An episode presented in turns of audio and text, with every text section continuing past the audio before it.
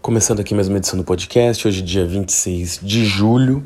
Como sempre, só relembrando né, que todas as opiniões dadas aqui são apenas com análise de conjunturas de mercado e não se configuram como qualquer tipo de recomendação de investimento. Bom, aconteceu muita coisa, já que eu não pude gravar semana passada, né? A gente teve resultado de várias empresas, tanto no Brasil, no Brasil bem menos, né? Mas fora já um volume até grande de resultados aí.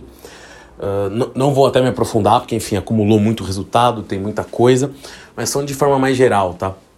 Os resultados aí de empresas que impactaram mais o mercado. Depois eu vou fazer até uma análise um pouquinho política ali, um pouco para frente, cada situação do Gaza na Rússia, mas vou começar um pouquinho com a análise do resultado das empresas nos Estados Unidos de forma geral. Bom, tivemos os bancos já ainda lá para trás, depois disso a gente teve já essa semana o resultado do, na verdade ainda semana passada, o resultado do Snapchat que desapontou bastante, a ação caiu muito. Tivemos o resultado da, do Netflix, né, que perdeu ali menos uh, assinantes do que era expectativa, a ação acabou até respondendo bem. E tivemos ali alguns resultados acima, outros abaixo do consenso, mas o resultado que na verdade veio para apavorar muita gente, né, se dá para chamar assim, foi o resultado do Walmart, uh, que saiu ontem, no qual o Walmart não bateu as expectativas e além disso, né, teve ali uma leitura que o, o resto do ano poderia ser ruim, por causa de questão de ajuste de estoques, a inflação pegando. Mas, por exemplo, até o que o pessoal falou, né? Como já passou um disso, foi ontem. Hoje, por exemplo, saiu o balanço do McDonald's, que já foi um pouco melhor. O balanço do, e o do McDonald's, assim, já colocando a inflação, ainda assim, acabou batendo o consenso. No caso, a gente também teve ali o balanço do BS, né? Que a ação até acabou respondendo, pelo menos no pré-market ali, antes de abrir, caindo bastante. Eu, eu, confesso que eu não vi como ela foi durante o dia, mas é um balanço que no primeiro momento até superou as expectativas, mas o, o guidance, né? O guidance, no caso, é, é o que a empresa projeta que vai acontecer pro resto do ano, foi ruim. Então a ação estava respondendo mal. Agora, após o fechamento, a gente teve os balanços de Microsoft e de Google que foram abaixo das expectativas, mas não tão abaixo, tá? Claro que podem ter um impacto até ruim no mercado amanhã, mas não foram, digamos, resultados péssimos, tá? Foram resultados ali, dá para dizer assim, não vou falar administráveis, mas foram resultados próximos do que se esperava, embora abaixo, isso tem que ficar bem claro. E aí também surgiram, né, todos os eu vou chamar de boatos, tá? Mas aqui eu não tenho certeza exatamente do que aconteceu, mas é, do que aconteceu, digo assim, internamente no Google, né? Mas as notícias são que todas essas empresas ali, principalmente as tecnológicas, né, Google, Microsoft, estão suspendendo contratações, o próprio Google tem sido ali mais, mais cuidadoso na hora de soltar notícias por causa da inflação também, por causa do aumento da taxa de juros, que inclusive deve acontecer amanhã, mais 0,75 uh, BPs, né, mais 0,75 percentual de aumento, acho que não vai ser mais do que isso. Mas assim, uh, isso demonstra que algumas empresas, é o que o pessoal diz, né?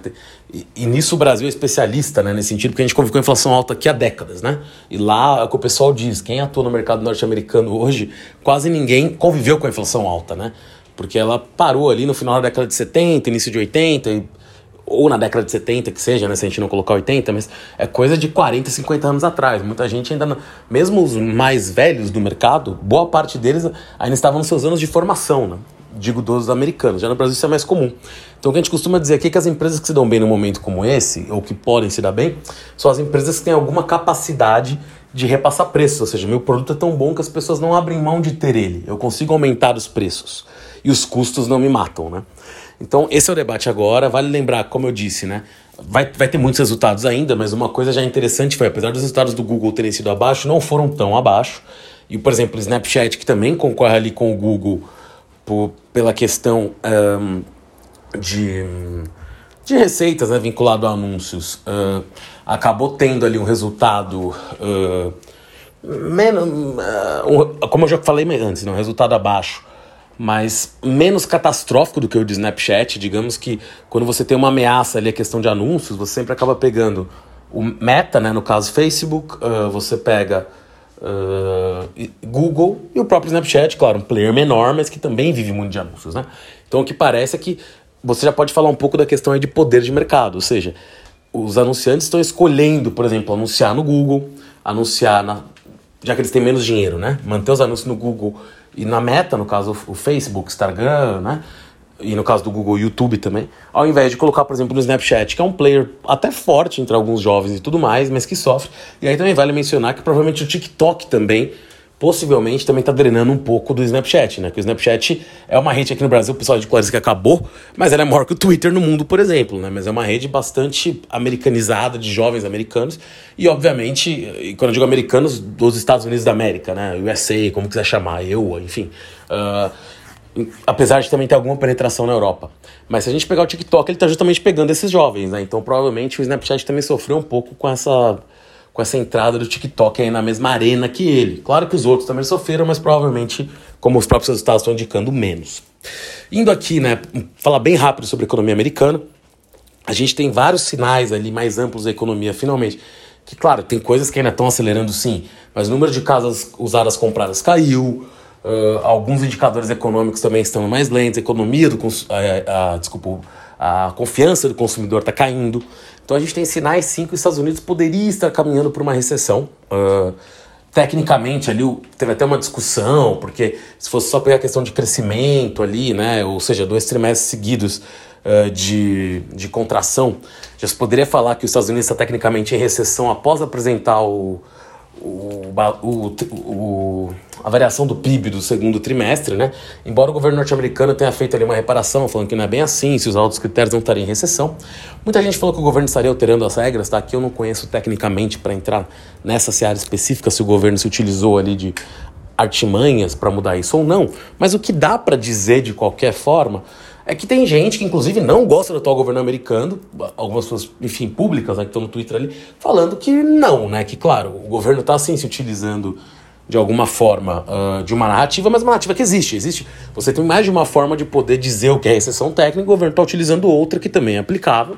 Claro, isso de alguma forma demonstra que sim, você tem uma desaceleração, isso é um fato, mas o governo está explicando. Recessão, até pela definição que a gente tem pode ser situação nessa situação. Provavelmente essa situação vai se concretizar, que é a retração dos trimestres seguidos, mas olhando isso, olhando aquilo, fazendo considerações, você poderia considerar que não está.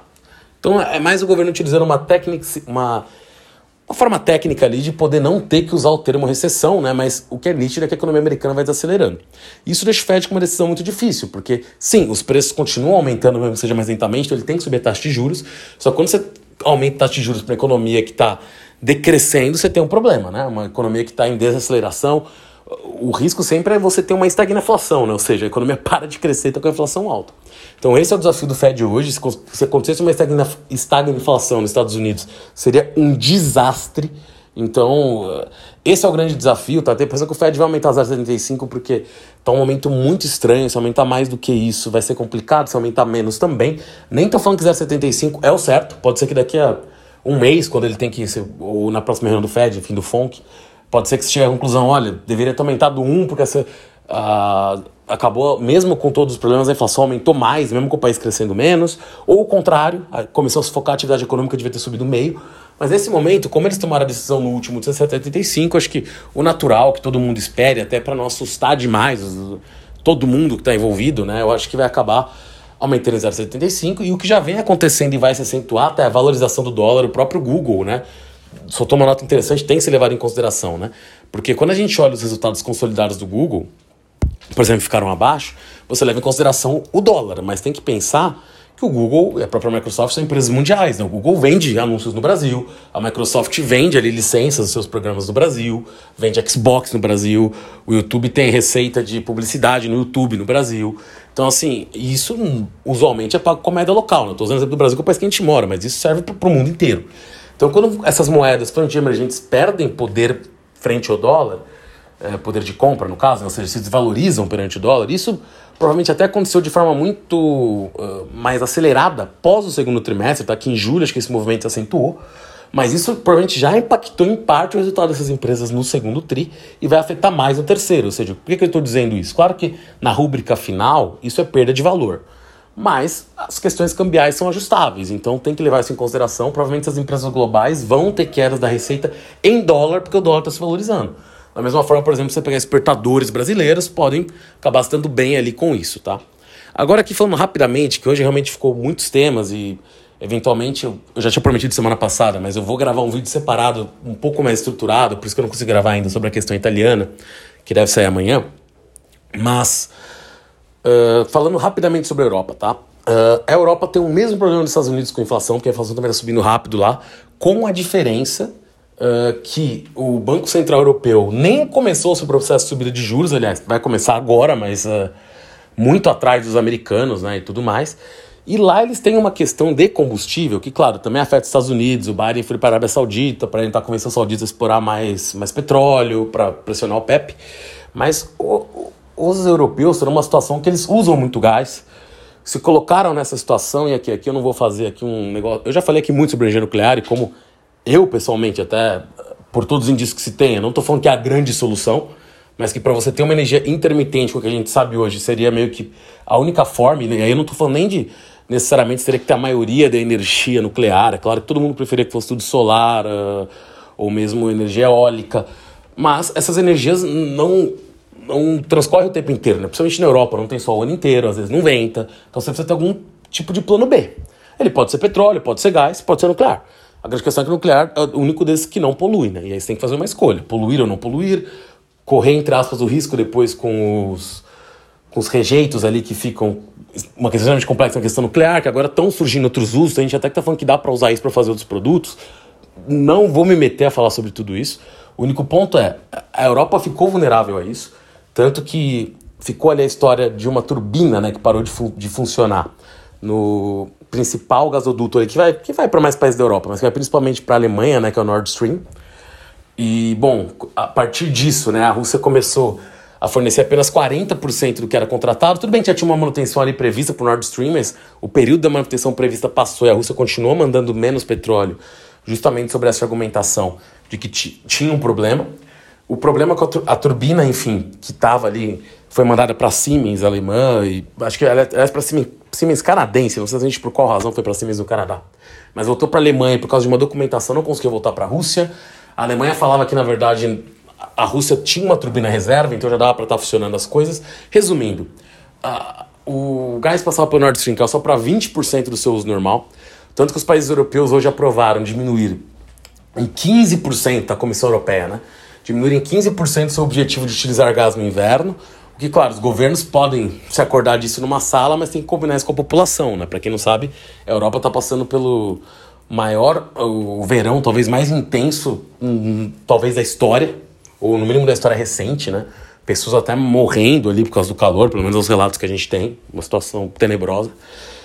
E, bom, é, você também precisa né, de eletricidade, que muitas vezes vem do gás ali para ligar ar-condicionado, para deixar o ambiente um pouco mais assim. E no inverno, pior ainda, né? Se a gente tiver um inverno. Uh, claro que é o, o oposto do que está acontecendo agora, mas o inverno também tão rígido quanto está sendo o verão, você vai ter mais mortes, vai ter paralisação de indústrias, que vai faltar energia, vai ter gente ali sem calefação.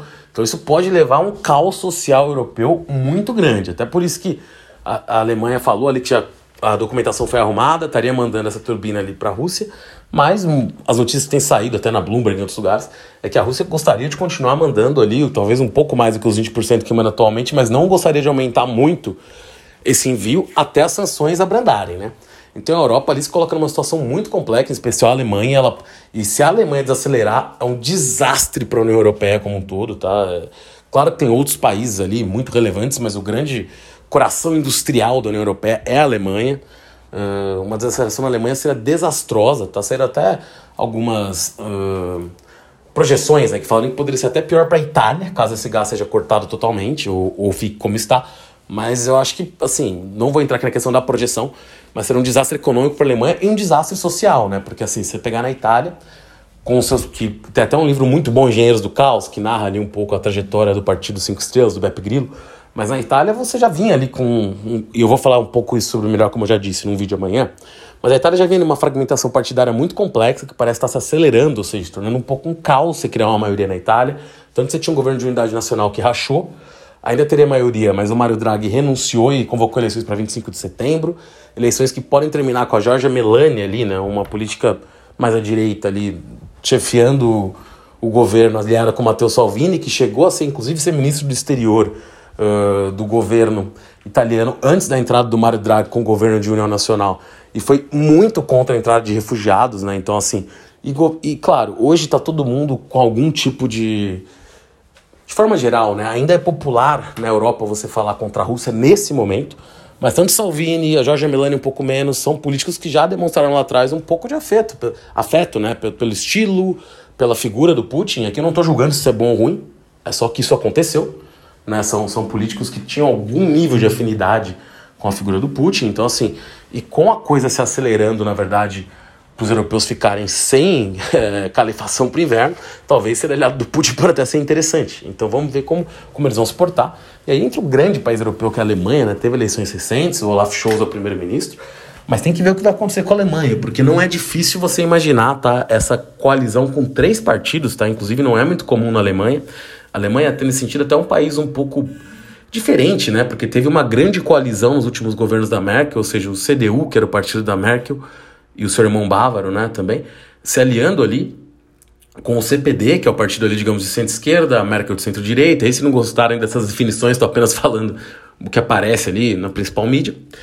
E, bom, de qualquer forma, né, é, era quase como se tivesse, os, quase não, era os dois maiores partidos do país se unindo no mesmo governo, só que depois eles competiam em eleições, então era uma situação, assim, diferente, né, não muito ocasional, mas que parecia possível na Alemanha. Nessa nova eleição, o SDU perdeu ali a eleição para SPD, teve o maior número de votos, mas como os votos foram mais fragmentados, ele teve que colocar na União os verdes e o, F, o FDP, né, esse é o nome do partido mesmo, que é um partido mais liberal ali, uh, e, e, os verdes são um partido ali também mais de claro, o nome já diz, né, mais procurar a questão ambiental, mas também talvez com valores econômicos um pouco mais à esquerda. O FDP bastante liberal, ou seja, em questões sociais, provavelmente os três partidos até batem as opiniões, mas provavelmente não tudo economicamente, embora, claro, as diferenças não sejam sustentáveis, tanto que a colisão foi formada. Se a gente perceber ali um, um início, né, de uma, de uma uh, insatisfação no país muito grande, inclusive para uma potencial, primeiro, falta de calefação mesmo, para vocês sobreviverem depois, com uma diminuição da indústria que poderia aumentar o desemprego na Alemanha e criar vários outros problemas, parece improvável, não estou falando aqui que isso vai acontecer, até porque eu não acho, assim, eu não tenho nem opinião sobre isso, que é muito complexo. Porque depende de quanto gás vai, ser, vai ir, a que preço, o que vai acontecer. Mas se o preço dos ga do gás continuar aumentando, e, e, e mais do que o preço aumentar, não tiver gás suficiente, não é impossível imaginar num caos a ponto da Alemanha ter que chamar uma eleição. E aí isso seria uma placa tectônica sendo movida ali, muito maluca, até porque se o nível de insatisfação com esse governo aumentar, nem dá para saber para onde esses votos iriam migrar. Uh, por exemplo, o Alternative for Dutch, né, que digamos é o partido ali mais à direita na Alemanha, chamados inclusive por alguns de um partido neonazista. Eu já não sei avaliar se essa definição é boa ou não, mas com certeza é um partido mais à direita, né? Eh, na Alemanha, que teve muitos votos na penúltima eleição. Na última também foi bem, mas eh, acho que até teve uma queda ali. E o outro partido também que poderia se aproveitar disso, digo assim, que são os dois partidos que hoje estão mais fora, mais longe do governo, porque por mais que o SDU hoje seja a oposição, o partido da Merkel, também ficou muitos anos no poder, então poderia ter um risco de ter alguma visão. E aqui eu nem estou falando que o Alternative for Dutch, ou o outro partido que eu vou citar, que é o D-Link, né, que é o D-Left, na verdade, perdão, que é o partido de esquerda originário da Alemanha Oriental, vão ganhar o governo. Estou falando apenas que essa chance existe, diante de uma insatisfação, você migrar para esses dois partidos que estão mais nas franjas e nem estão comparando os dois, né, no sentido de serem parecidos ou não. É que são op opções mais antissistema, se é que isso vai ocorrer, né? Eu acho que a Alemanha tem todos os meios para não deixar isso ocorrer, mas tem que ficar esperta. Não, não é uma situação simples. Falando aqui rapidamente sobre a China, tá? A gente teve alguns dias de minério subindo muito forte, algum nível de otimismo, mas as informações da China são cada vez mais complexas. Uh, parece muito difícil que a China atinge ali o crescimento estimado para esse ano, porque a variante, né, digamos, estão chamando de nova variante lá B5, que acho que até agora chegou nos Estados Unidos e na Europa, também está aumentando o número de casos por lá, está levando a mais lockdowns na China, o que obviamente diminui a atividade econômica. Ah, você tem ali as empresas que cobravam hipotecas sobre, sobre imóveis e mesmo que estavam vendendo novos imóveis, pararam de receber parcelas de boa parte da população. Aparentemente o governo ali está dando dinheiro para elas acabarem de construir as obras que ainda faltavam por terminar, que ficaram ali deixadas mas uh, não sabe até que ponto essas empresas vão querer também iniciar novas obras, mesmo que tenha demanda, porque elas não estão recebendo. Então, se o dinheiro dá uma grana, tem sérias dúvidas que elas vão continuar em obras novas. E lembrando que o setor de construção civil é 30% do PIB chinês, ou 25% a 30%, o que é muito mais do que outras economias, que às vezes não bate nem 20%, nem 15%. Então, é uma situação muito complexa para a China, no qual a China realmente tem que tem que olhar o que, o que vai fazer, né? Como se decidir, até porque o desemprego lá já aumentou um pouco. Tem também cada vez mais notícias, como eu disse aqui, que são de difícil averiguação prática, mas que estão aumentando e cada vez de, de instituições, digamos, jornalísticas mais respeitáveis. que tem sim um problema bancário, principalmente em zonas uh, rurais da China, tá? Que as pessoas não estão conseguindo sacar o dinheiro. E sabe que corrida bancária é uma coisa extremamente complexa, com aumento do desemprego também. Então, assim, até por isso que a gente pode dizer até que tem um aumento das hostilidades contra, contra os Estados Unidos por causa de Taiwan. Eu acho que isso pode ser até uma distração. E aqui eu não estou falando que a China está à beira do caos, acho que até longe disso. Mas a gente vê, talvez depois de muito tempo, algumas alguns problemas na China também, né? Algumas placas tectônicas se movendo e, e para o mundo, em especial para o Brasil, isso é muito complexo. Agora, indo aqui para o cenário nacional, a gente tem, tem ali uma chance ainda até grande de deflação no mês de julho, mas digamos que o IPCA 15, né, dos primeiros 15 dias do mês de julho, desacelerou, mas uh, ainda assim mostrou inflação crescente, né? Então isso para muita gente foi um, um uh, uma, uma surpresa, né? Que muita gente já achava que poderia ele ter um cenário de deflação nos primeiros 15 dias. Uh, muita gente falando que o número é muito bom, outros falando que não é tão bom. Minha impressão é, não foi um desastre, mas acho que muita gente esperava números melhores. Então isso demonstra que a inflação também ainda está forte aqui no Brasil, tá? Sobre os resultados, hein? a Home soltou resultado, né? a empresa ali que faz equipamentos né, de Santa Bárbara do Oeste.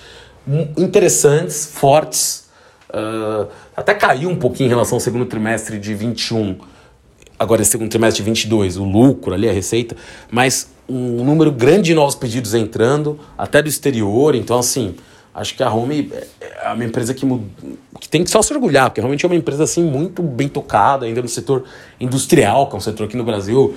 Você vem em eleição presidencial, todo mundo fala disso, que o Brasil precisa se reindustrializar, então é até uma exceção no cenário que a gente tem hoje.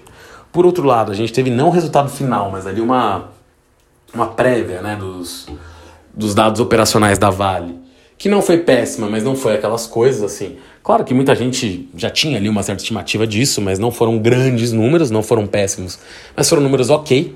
E o preço do minério de ferro, se a China continuar assim, é, é bem fácil estimar que pode cair mais. Uh, claro que o setor de aço também sofre muito, né? E lembrando, a construção civil na China anda mais devagar, demanda por ferro e aço despenca, né? Porque é um grande consumidor em relação ao mundo inteiro. E os próprias siderúrgicas chinesas, né? Com capacidade ociosa, acabam mandando isso para outros lugares, derrubando o preço do aço no mundo todo.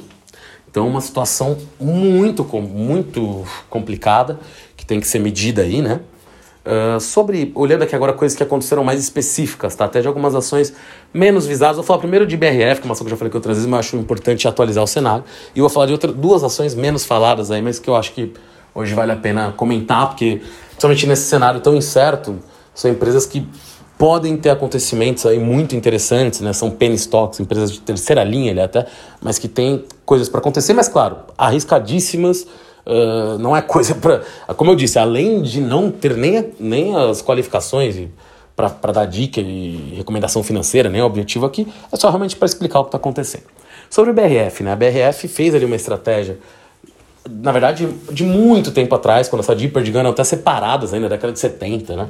Uh, de ir pro, pro mundo árabe. A Sadia se consagrou como uma marca muito forte lá. Perdigão também, mas a grande marca lá é a Sadia. A BRF. Uh, sempre exportou para lá. Veio ali algumas diretrizes do governo saudita que gostaria, até por segurança alimentar, de ter mais produção de alimentos no país. No primeiro momento, a BRF, na verdade, construiu uma fábrica de processados muito grande no, em, nos Emirados Árabes Unidos, em Abu Dhabi, que foi proibida de exportar para a Arábia Saudita ali, eu não lembro agora se faz um ou dois anos atrás, mas perdeu a licença para exportação e o governo saudita deixou mais claro que gostaria de, de ter ali um, uma uma indústria local né, de alimentos. Então o que a BRF fez foi, ela acabou fazendo uma joint venture junto com o governo saudita para ter uma empresa também produtora de frangos dentro da Arábia Saudita. E depois já de mais de um ano de ter anunciado essa intenção de fazer a empresa com, salvo engano, tá? que agora eu não sei exatos exatos.